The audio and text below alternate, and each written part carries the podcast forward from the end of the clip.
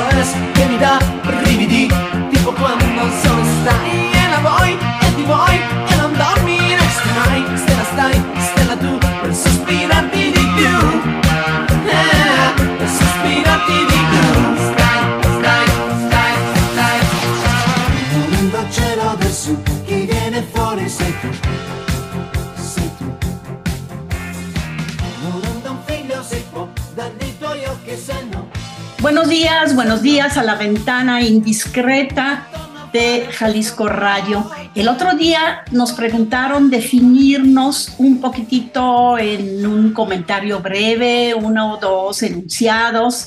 Amorabi, ni te pude preguntar porque luego, luego este, puse ahí que tratamos de comentar películas y otros temas de cine y también entrevistar a realizadores y a profesionales del cine para ver un poco más allá de la pantalla.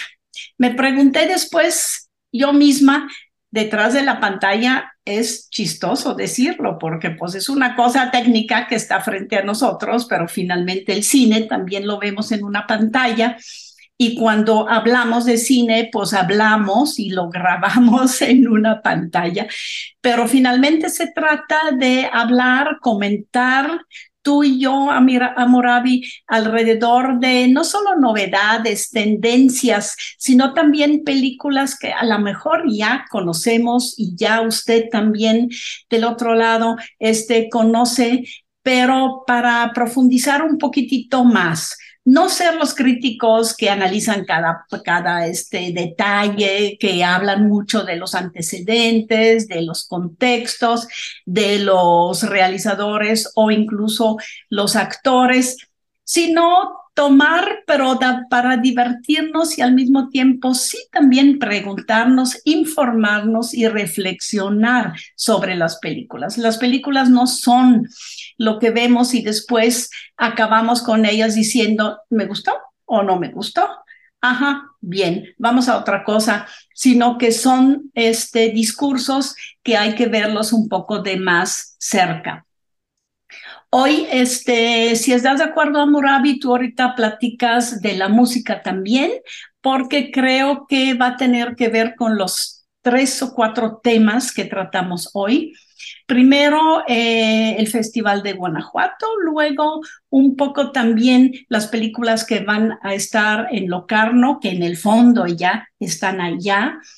Y en el segundo bloque, una película italiana va muy bien con el tema de Locarno porque está justo detrás de las montañas que rodean a Locarno, le otte, otto montañe, las ocho montañas. Y al final nos ponemos un poquitito más frívolos en el tercer bloque con Barbie y Oppenheimer, un poquitito las primeras impresiones, porque siento que esos dos, dos películas van a este, ocuparnos más tiempo. Amorabi, bienvenido aquí en nuestra pantalla que parte, este, compartimos hoy desde Tampico y desde Guadalajara. Y este, ¿cómo estás? Bien, Anmari, ¿cómo estamos todos los que nos escuchan en la ventana indiscreta?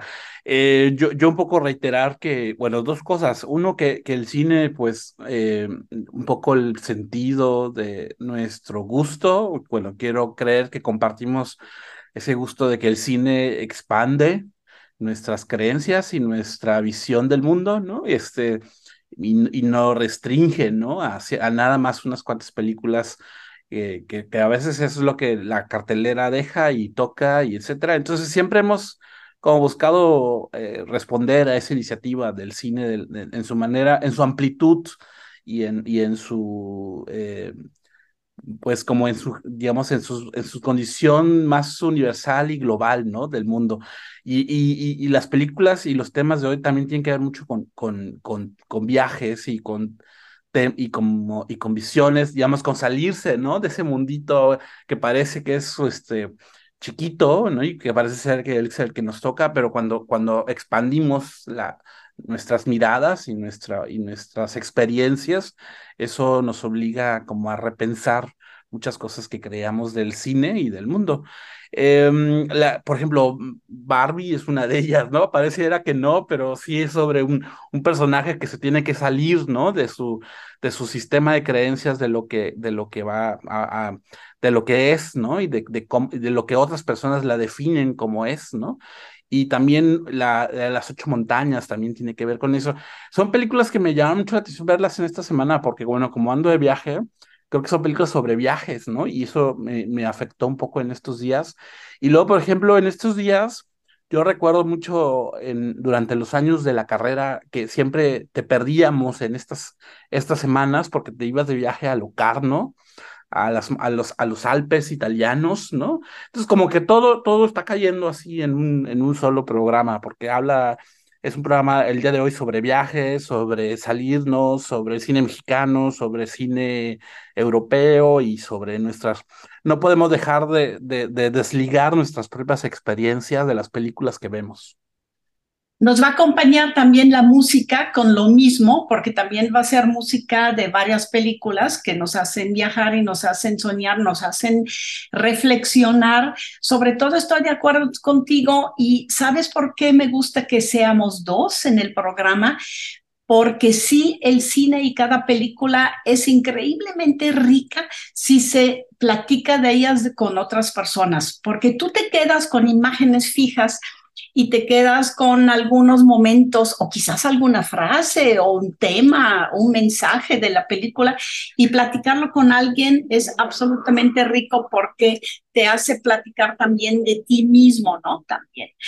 Nos llega del GIF también a Moravi buenas noticias de que del mismo GIF, uh, el Festival Internacional de Cine de Guanajuato, que ya terminó, que ya se cerró, pero sí hay siete películas que van a conformar el próximo año en Cannes una sección especial que se llama Que Viva México. Así que ahí ya hay un paquete que de México va otra vez a, a, Europa.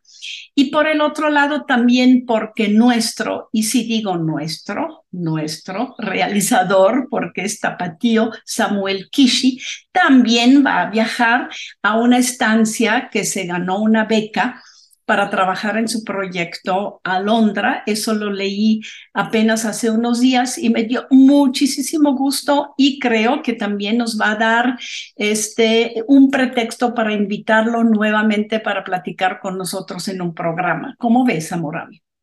Y, y, también porque estaba nominado al Ariel, ¿no? Que está sí. en las últimas semanas. Me, me, me llama la atención el nombre de Aquí Vía México, porque eh, bueno, hay que recordar que, así es el nombre de la película de Sergei Eisenstein, esa película nunca finalizada, que filmó en Guanajuato, ¿no? Y de hecho, bueno, Guanajuato fue la ciudad, ¿no? La, capital fue, fue eh, locación para, las, para la película que se llama así Eisenstein en Guanajuato. Entonces, me, me llama la atención esa conexión con, con Eisenstein, ese paquete de películas mexicanas. Sí, paquete de películas mexicanas también que va a estar este, a partir de esos días, sí, creo que hoy o mañana, empezando en Locarno, como tú dices, al sur de Suiza, rodeado por los, las montañas Y eh, si tú tomas un camión de Locarno por el lago o te subes con un trenecito un poquitito a la montaña, pues llegas a la, eh, a la frontera con Italia. Y justo es esa frontera que en ese programa vamos a, este, a, este, pasar tú y yo para irnos con una película italiana en el próximo bloque. Importante que también a mí me da mucho gusto que dentro de Locarno se le dé, haga un, homenaje, es breve, de una sola película, Trotacalles, a la, a la cineasta Matilde Landeta, una gran pionera que le costó mucho, mucho trabajo hacer cine, se tuvo que disfrazar de hombre para llegar a los estudios porque no la tomaban en cuenta y ella se disfrazó, se puso su saco, se puso su corbatín, llegó a los estudios y dijo, aquí estoy, soy Matilde Landeta, quiero también dirigir y no solo ser script y continuista, y este ayudante de cargar cables en las películas de los estudios y entonces logró hacer en aquella época tres películas, una de ellas es Trotacalles, que está incluida en el gran ciclo de 35 películas de Locarno. Pero si te parece bien, Amoravi, vamos al primer corte porque nos estamos preparando para dar el paso al norte de Italia y a la película Le Otto Montagne, Ocho Montañas.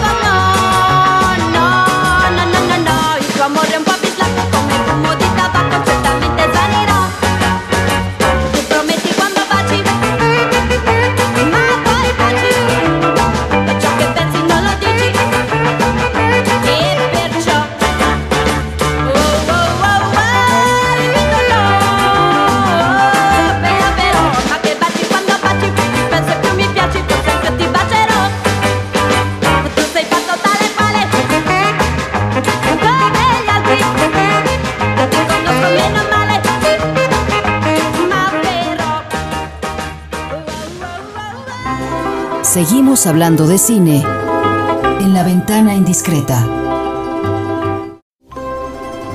Es momento de asomarse a la ventana indiscreta.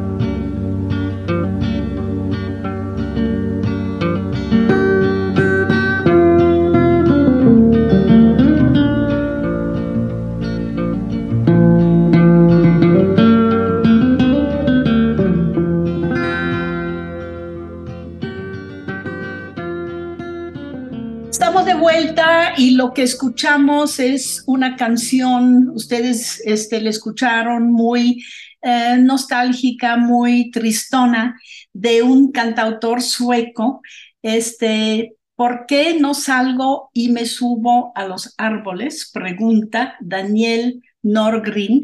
Parece que es muy conocido en los países nórdicos. Eh, yo no lo conocía, pero sí voy a buscarlo porque en la película Le Otto Montañe, las ocho montañas, eh, es el único, en el fondo el único soundtrack es eh, lo que se escucha son sus canciones y sus versos también y sus tristezas, ¿no? También como hombre joven o un poco ya mayor alrededor de la naturaleza y también la condición humana. Le Otto Montañe estaba este, en, hacia eh, parte, formaba parte del ciclo de cine italiano en el pasado FIC.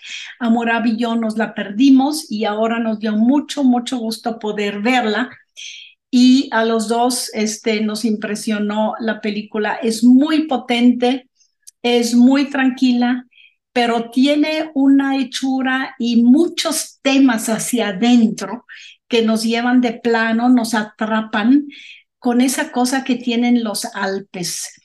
Eh, yo los conozco de cerca y son territorio también de mi niñez, territorio digo porque los eh, jugamos, fueron aventuras, fueron también malos recuerdos en tiempos de que de repente era verano y empezaba a nevar, eh, cosas este, así, malos momentos también de que estás de excursión y se te llenan los zapatos de agua y ya casi no puedes ni caminar por tan pesado que son los zapatos. Todo eso son recuerdos de la niñez porque para nosotros los Alpes sí eran el lugar de ir de vacaciones de la ciudad o visitar a los abuelos eh, del Tessin, del lado italiano de Suiza, que vivían muy cerca de ahí y muy cerca y pegados a la frontera con Italia.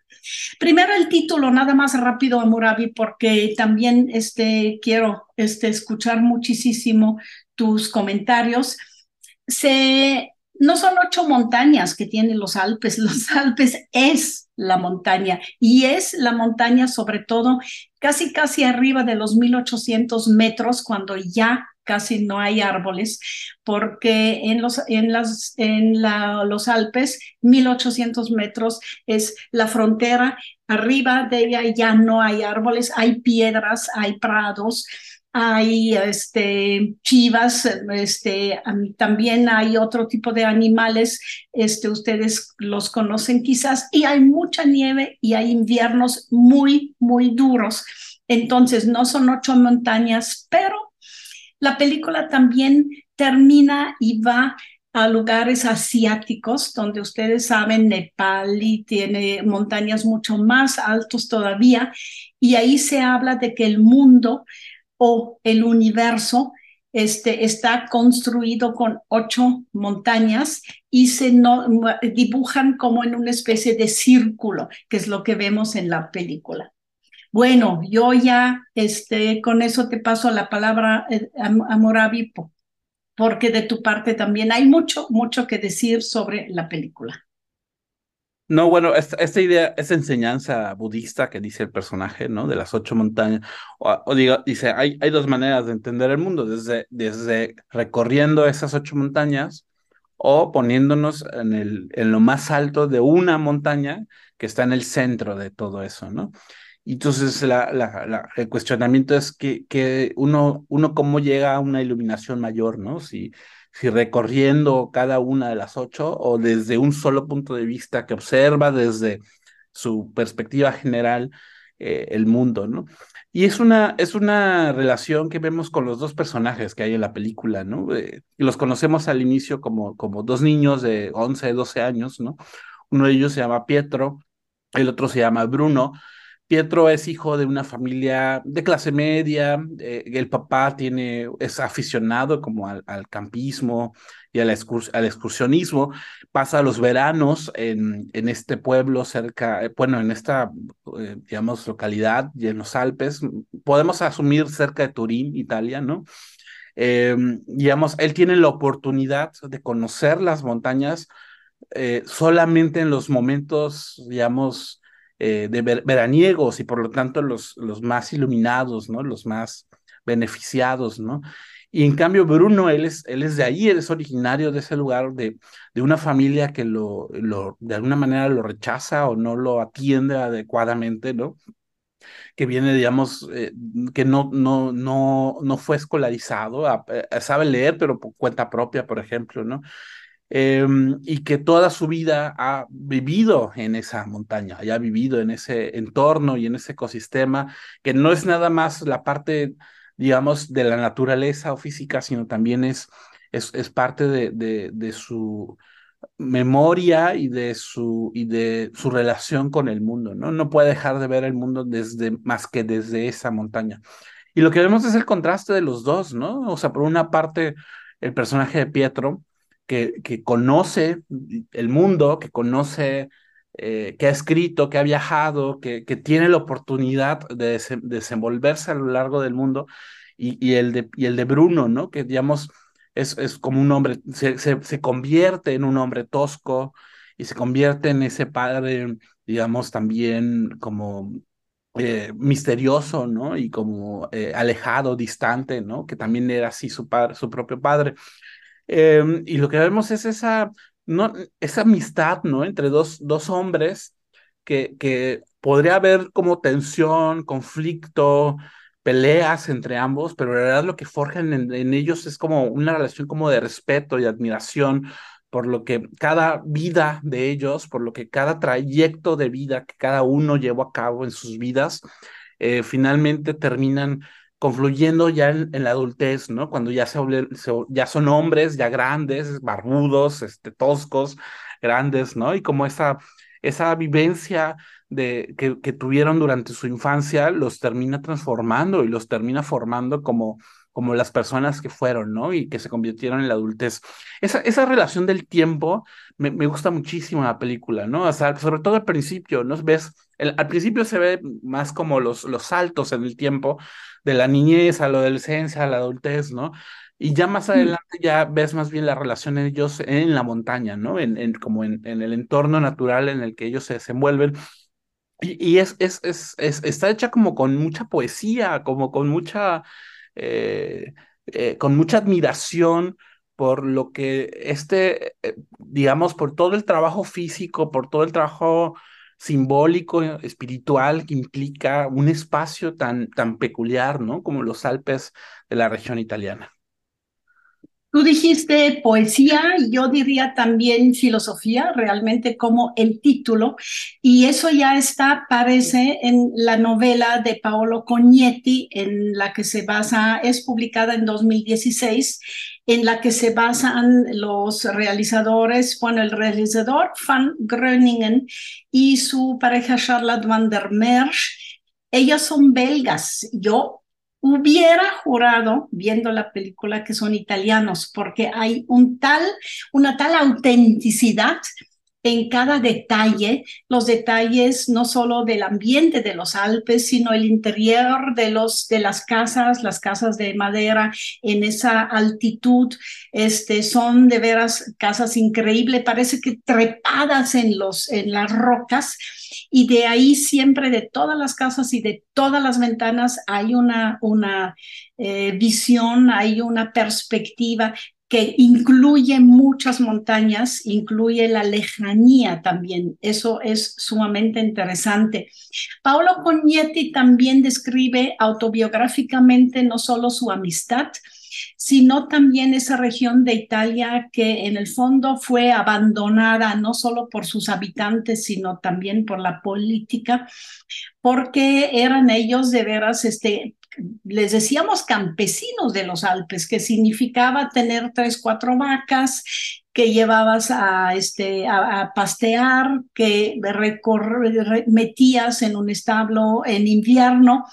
Y muy, muy, muy, gente muy pobre, muy limitada al día a día y al trabajo a esas alturas y sobre todo a casi nula, y eso se nota en la película, nula comunicación con lo urbano, ¿no? Entonces están cerca de Turín, tú dices bien, pero están tan abandonados como si estuvieran miles y miles de, kilómetros lejanos de las grandes ciudades y la industria también, que la película que empieza en 1984, nos dicen, en aquel entonces Milán, que de donde es el, donde vive el escritor, y Bélgica, de donde son los este, realizadores y también los personajes de la película, pues en ese ambiente de montaña están en otro universo. Es otro universo mucho más cercano del cielo que de la tierra, diría yo,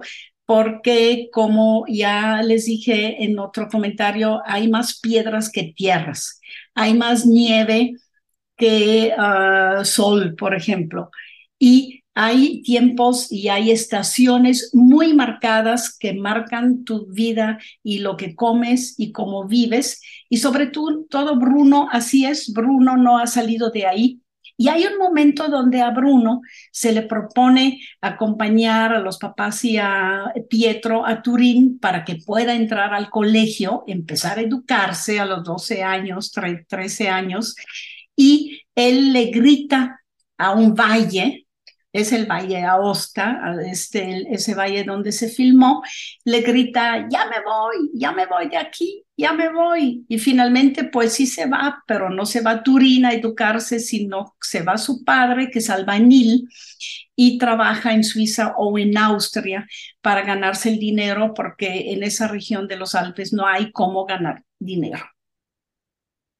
Y que eso afecta mucho su dinámica familiar, ¿no? Cuando él, él también tiene su propia familia y tiene su propia pareja y su propia hija, ¿no? Entonces eso te habla mucho de, de, lo, abandonado que están, ¿no? Como lo, lo, imposible que...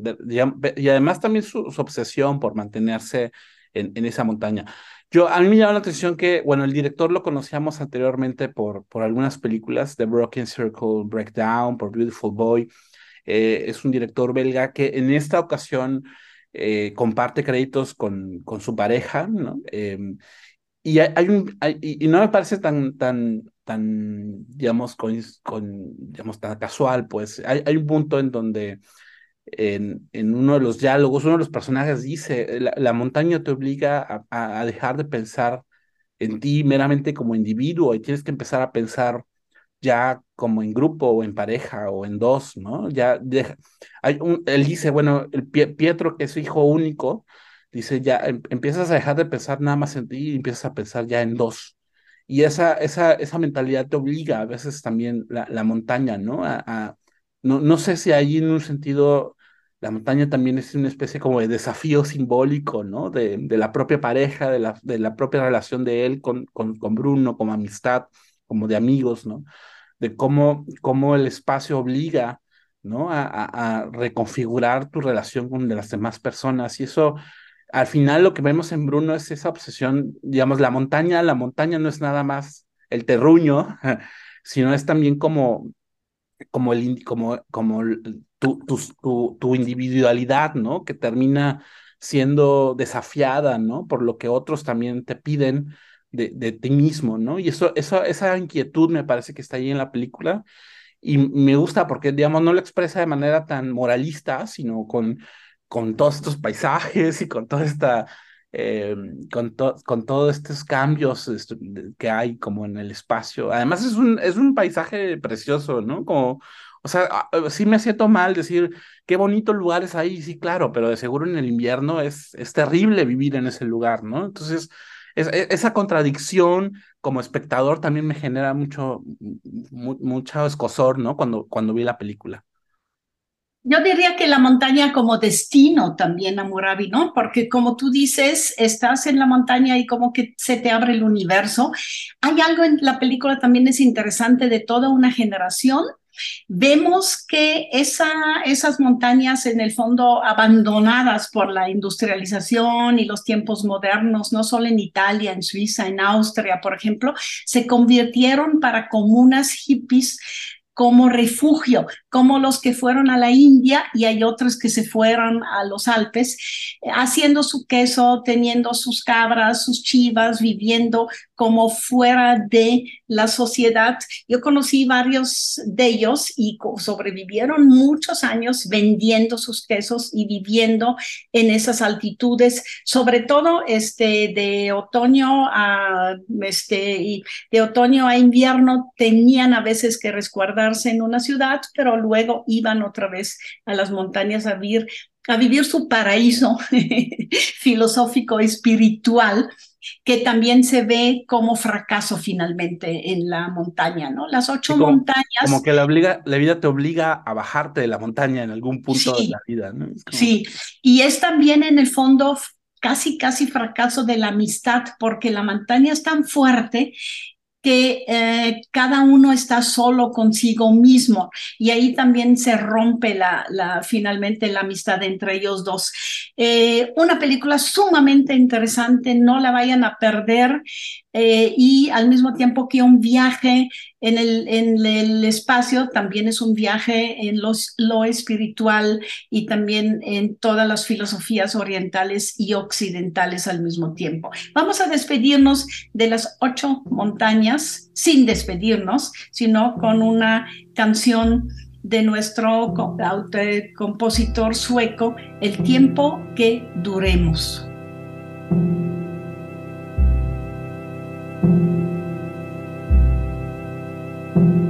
Just a flash of light in the endless night, and it's done. One day a diamond back from the flower set is gonna come. I hear the old folks when they say it's funny how time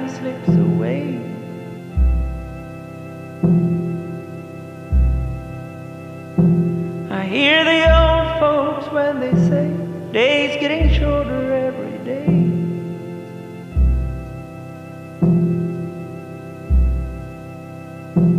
And then the box and stone, a little weep and moan, and it's done.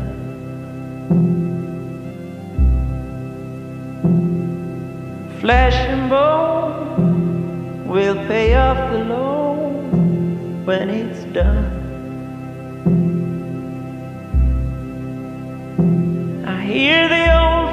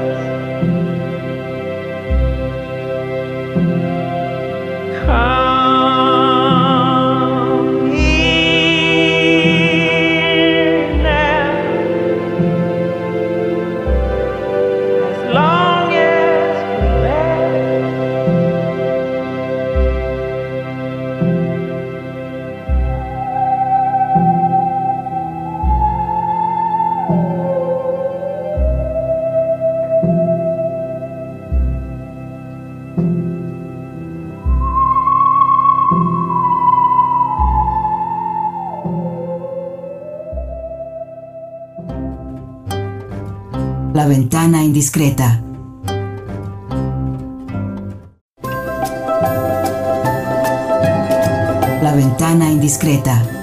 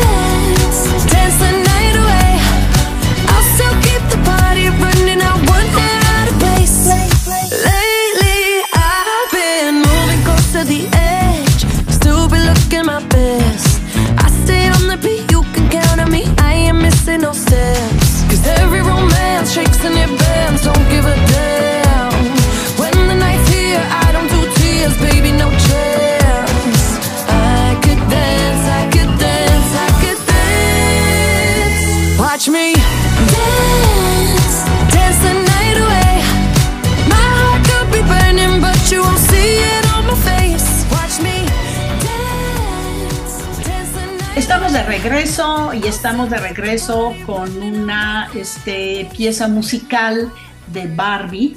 Eh, estamos de regreso también a Murabi y ya nos pusimos la camiseta color rosa. Ah, no hay que decir rosa, Murabi, hay que decir pink, porque es otro rosa. A mí me parece que es el rosa mexicano, no es el rosa así de bebés, no es el rosa de muñequitas, sino que es el pink, el rosa mexicano, pero vuelto rosa gringo norteamericano, eh, tanto para un mundo color de rosa, una muñeca que así empezó y una película que así también con ese título Barbie se está vendiendo y está teniendo mucho, mucho éxito, éxito en cuanto a taquilla en todo el mundo. Tiene también sus buenas críticas, he leído algunas, tiene críticas así mezcladas. No he leído ninguna crítica totalmente negativa, eso sí me interesó.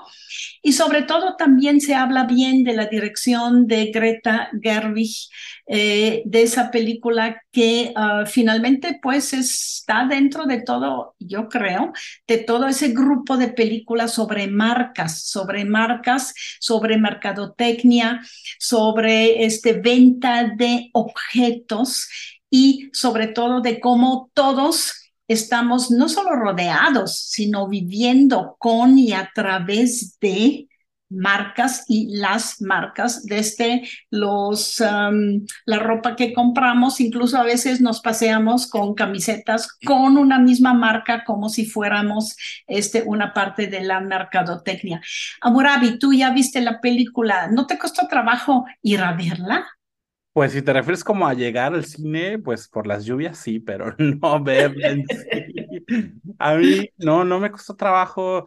No, no, no ah, bueno, yo en lo personal no soy muy de ir disfrazado al cine, este, pero sí me tocó ver eh, muchas personas vestidas de rosa en, en la sala.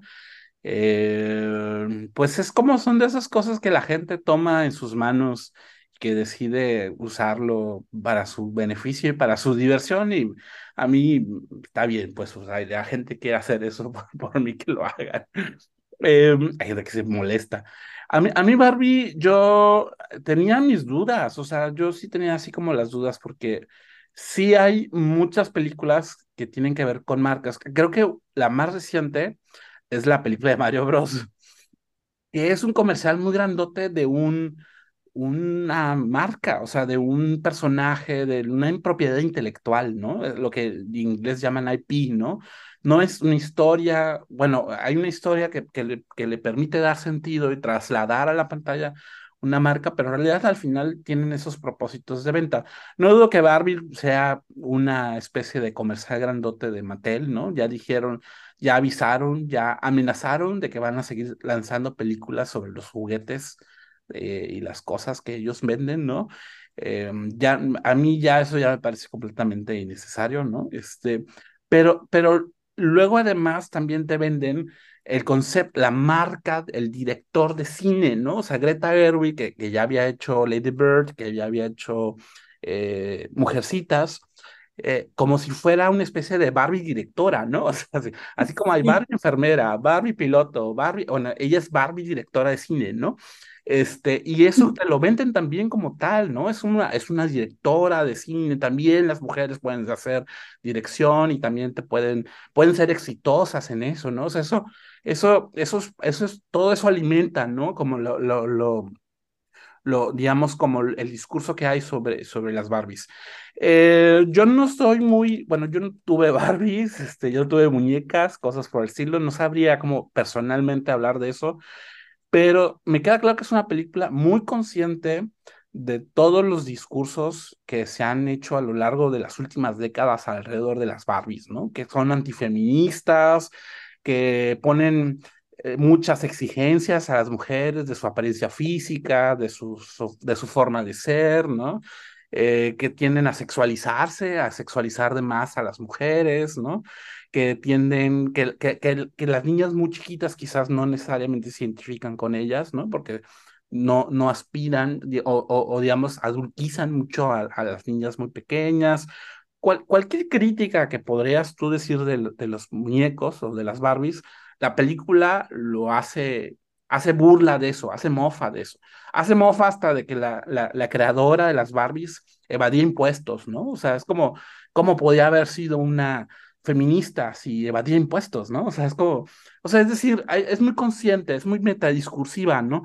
pero justamente a partir de esa conciencia de, de, de, de, qué es, de qué significa, de cómo se ha instalado en la cultura norteamericana, eh, creo que hay como una especie así hacia el final de, de, de, postura, a mi gusto, pues muy válida en los tiempos de hoy, ¿no? Es decir, cuando, cuando, cuando hay demasiada conciencia de lo que otros o de cómo otros te perciben y te ven a ti como persona, eso puede ah, ser muy angustiante, ¿no? O sea, como todo el, el, el, digamos, la parafernalia de los medios, de las redes sociales, de qué es lo que otros opinan de tu cuerpo, de tu persona, de tu futuro, de, tu, de tus capacidades o de tus habilidades, al final da, da, da, poco, importa poco, al final lo que importa es cómo tú te sientes contigo misma, ¿no? Y contigo mismo.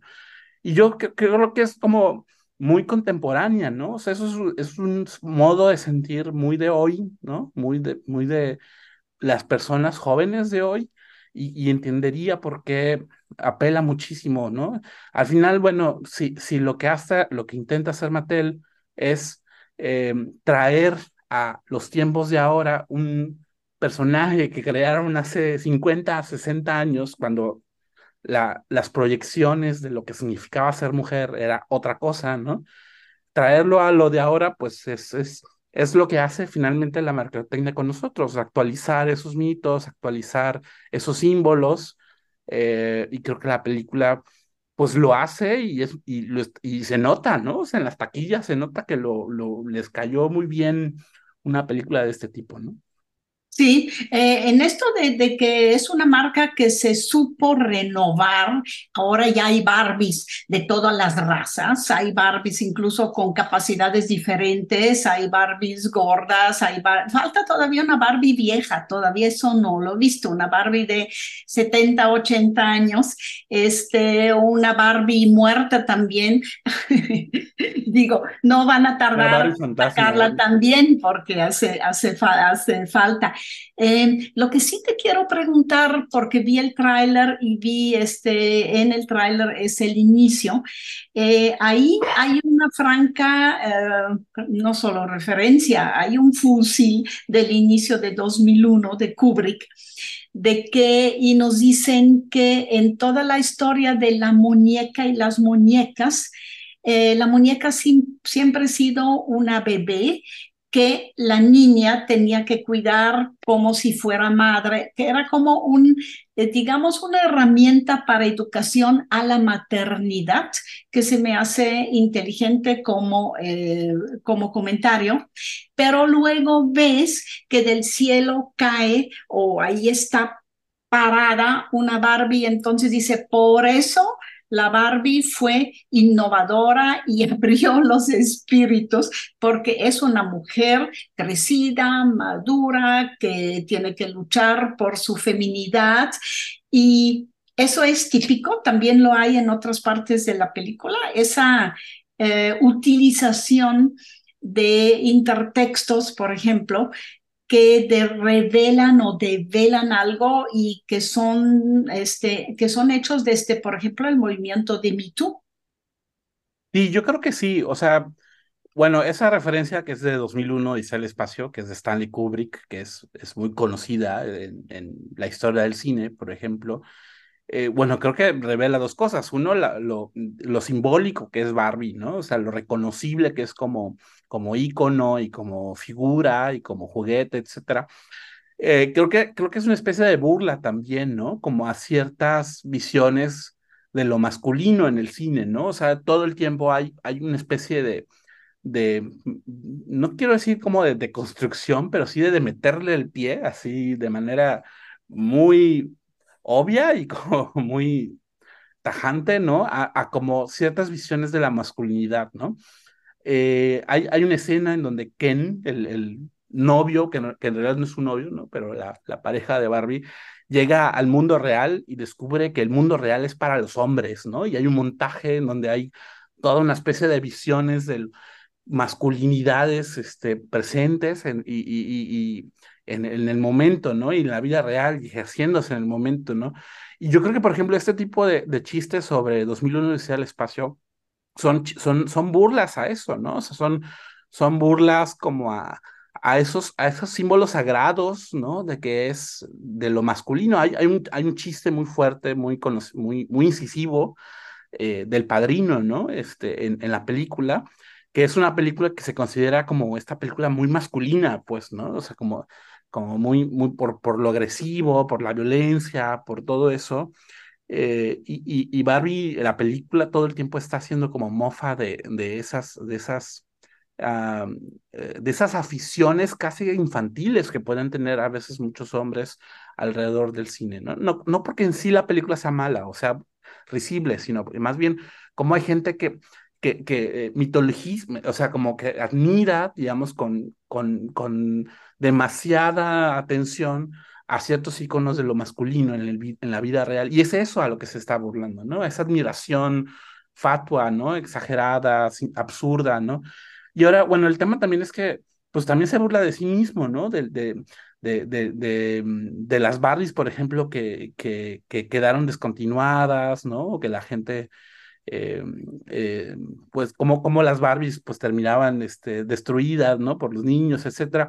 O, de los niños de hoy, ¿no? Las niñas de hoy que, que, que, no les gusta Barbie, ¿no? Porque se les parecía anticuado o cosas por el estilo. Y de todo eso también se burlan, ¿no? Y es de nuevo, o sea, esa es, es la, la, manera, digamos, de, de, abrir paso, es siendo muy, de abrir paso como a, a, una nueva visión de una marca, de un producto, pues siempre pasa por la ironía, ¿no? Y siempre pasa por, por esa, esa parte casi como burlesca, ¿no? De uno mismo. Te tienes que burlar de uno mismo para poder decir algo nuevo sobre tu marca y sobre tu producto?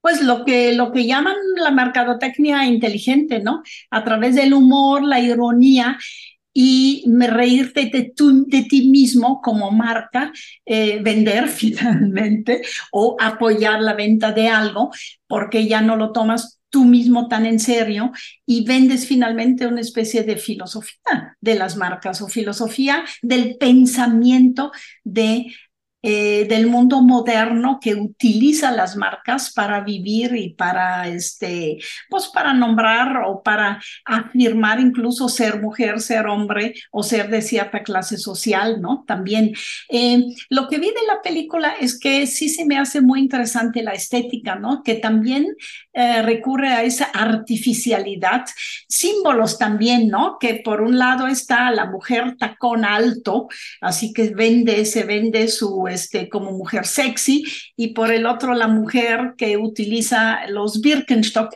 Birkenstock es otra marca, Birkenstock es la marca, marca alemana de las sandalias, esas tan toscas que se usan hoy en día y que te hace caminar como pato o pata. Entonces son marca 1 contra marca 2, marca 1 lo artificial, marca 2 lo real y lo natural y lo sustentable eco ecológicamente. Y entonces pues ya también es un también es un discurso ya que se vende no eh, a Murabi bueno a lo mejor podemos dedicarle a, Barbie un poquitito más tiempo porque va a haber más de esas películas sobre marcas.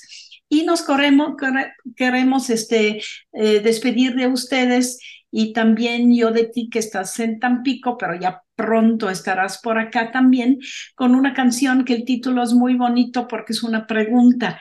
What was I made for? ¿Para qué fui hecha? De Billie Eilish. Y para hoy nos, comunica, nos este, despedimos de ustedes, nos comunicaremos dentro de una semana con nuestros nuevos comentarios sobre nuevas películas que vamos a ver. Muchas gracias. Now I just fall down. I used to know, but I'm not sure now.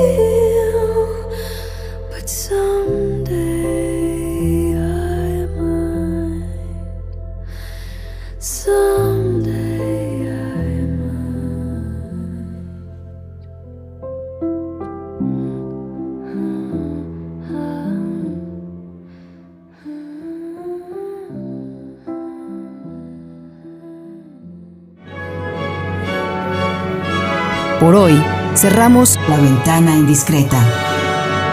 Nos escuchamos la próxima semana.